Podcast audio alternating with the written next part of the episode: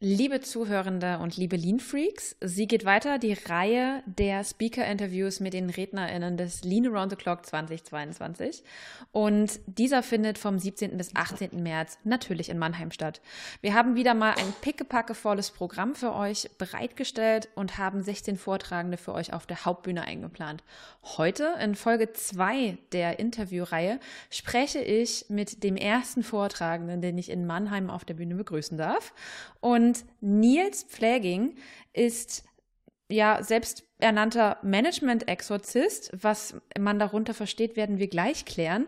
Und weiterhin ist er Leadership-Philosoph, Autor, Unternehmer und Gründer des Beta Codex Network. Herzlich willkommen, Nils.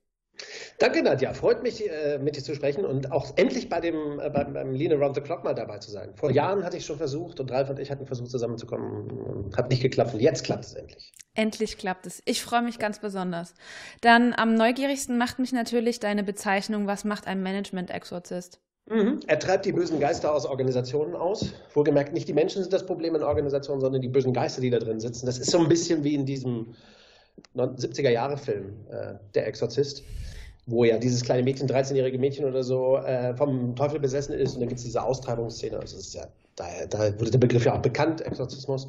Und in Organisationen äh, müssen wir im Prinzip auch den Geist von Weisung und Kontrolle endlich austreiben. Das ist harte Arbeit, da muss man ab und zu, ab und zu spritzt es Erbsensuppe, aber es ist eine wichtige Sache.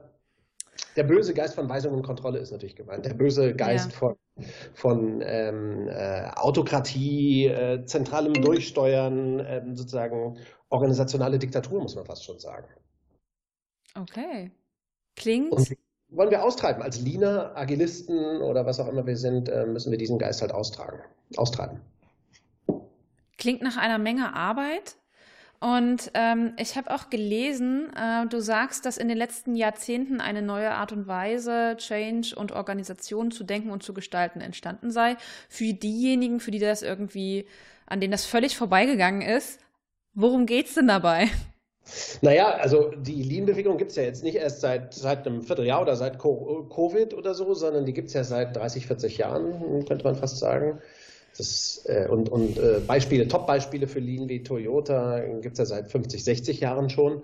Trotzdem kann man sagen, das hat sich irgendwie noch nicht richtig durchgesetzt. Das ist immer noch eine Randerscheinung. Das wird immer noch nicht als normal angesehen. Als normal gilt immer noch Top-Down, Weisung, Kontrolle, Steuerung, Budgetplanung, der ganze äh, technokratische Silo-Wahnsinn. Und ähm, das heißt, es gibt noch viel zu tun. Eigentlich haben wir bisher nur an der Oberfläche gekratzt. Wir müssen viel tiefer gehen. Und das Problem ist, das deutet ja auch dieser Exorzismus-Aspekt an, das Problem sind nicht Menschen. Ich glaube nicht, dass Führungskräfte ähm, sich verweigern äh, gegen Selbstorganisation. Ich glaube, sie können einfach nicht, sie können einfach nicht daran glauben.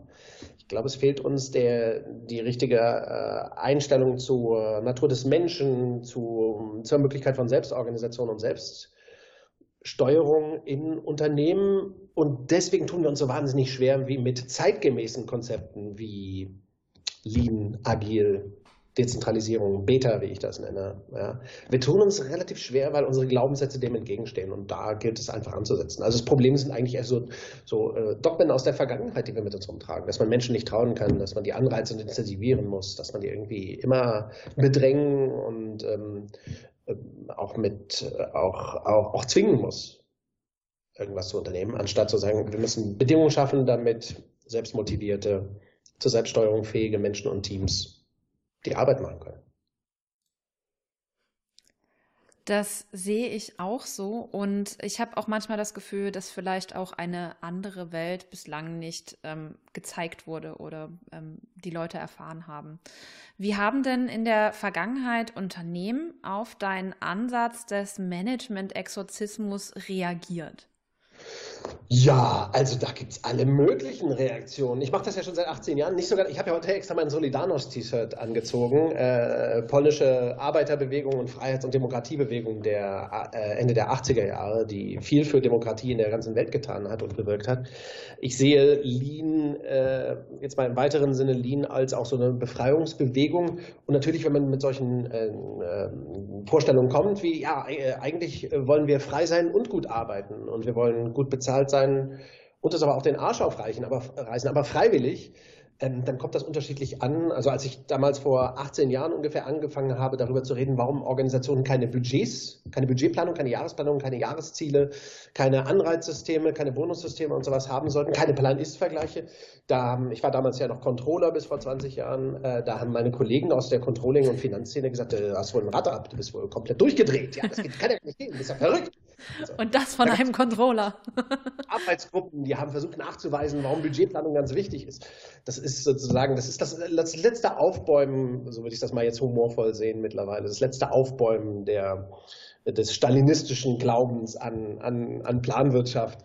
Ähm, diese Zeiten sind vorbei, eigentlich schon seit langer Zeit. Da gilt es nachzuziehen. Diese Ungläubigkeit, also diese, diese, dieser Mangel an Vorstellungskraft unter Managern, Führungskräften, normalen Menschen, also Menschen, die arbeiten, ja, äh, dieses, diese Ungläubigkeit, dass man sich gar nicht vorstellen kann, es könnte mehr Selbstorganisation geben, das hat sich doch stark gelegt. Das ist sozusagen un tatsächlich unmodern geworden. Modern ist es geworden, äh, sich aufgeschlossen zu zeigen, trotzdem nichts zu ändern. Es gibt noch viel zu tun, aber die Reaktionen sind tatsächlich von, ja, na klar, müssen wir was ändern, ich weiß noch nicht genau wie, erklär mir mhm. mehr, hin zu, ja, machen wir schon, wir versuchen schon. Dann sage ich manchmal, jetzt macht ihr es aber falsch, also ihr macht es nicht richtig sozusagen, weil nicht die Menschen sind das Problem, sondern man muss am System arbeiten. Von all diesen Dingen handelt dann auch äh, mein äh, Vortrag auf der äh, Dinner of the Clock. Da bin ich schon sehr, sehr gespannt drauf. Ich frage mich auch gerade, ähm, was hat sich denn in den 18 Jahren so getan, seit du, seit du am Start bist? Beziehungsweise ähm, greife ich da vielleicht dem Vortrag vorweg? Ja, aber auf angenehme Weise greifst du dem vorweg. Das ist äh, sehr gut. Ähm, ich denke, was sich wirklich äh, verändert hat, ist, alle wollen sich vorstellen, dass es eine bessere Welt gibt eine bessere Wort von, von Unternehmensführung. Wir reden jetzt spezifisch über Unternehmensführung. Also alle wollen sich das irgendwie vorstellen, alle sympathisieren damit. Ja, die Konferenzen zu New Work sind knallevoll, bis zu bis auf bis vor Covid jedenfalls. Ne? Äh, die Bücher werden gelesen, es wird rezipiert, ah, Selbstorganisation, das ist was und ah, da, da ist was dran. In der Praxis, Praxis hat sich natürlich sehr, sehr wenig, finde ich, sehr, sehr wenig geändert. Vielleicht habe ich da ein Wahrnehmungsproblem, mhm. das kann schon sein. Aber ich glaube, da bin ich mir ziemlich sicher, in den Unternehmen reden wir sozusagen die Sprache von Selbstorganisation, Agilität, Lean und so weiter. Aber die Systeme haben sich fast gar nicht geändert. Und ich glaube, da ist das große Defizit. Mhm. Früher wollte keiner, jetzt geben alle vor zu wollen, aber sie machen es noch nicht. Und da wiederum gebe ich halt nicht den Managern oder den Verantwortlichen oder den Unternehmern oder Unternehmerinnen oder Managerinnen die Schuld, sondern ähm, ich glaube, das ist tatsächlich jetzt die Herausforderung, es auch so zu denken, dass wir können gemeinsam am System arbeiten und dann geht Transformation auch ganz schnell, so wie die Transformation vom Stalinismus zur Demokratie in Polen.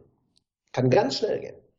Eine sehr, sehr gute Brücke, die du zum Abschluss geschlagen hast. Ganz lieben Dank dafür. Lieber Dankeschön. Nils, ich danke dir für deine Zeit.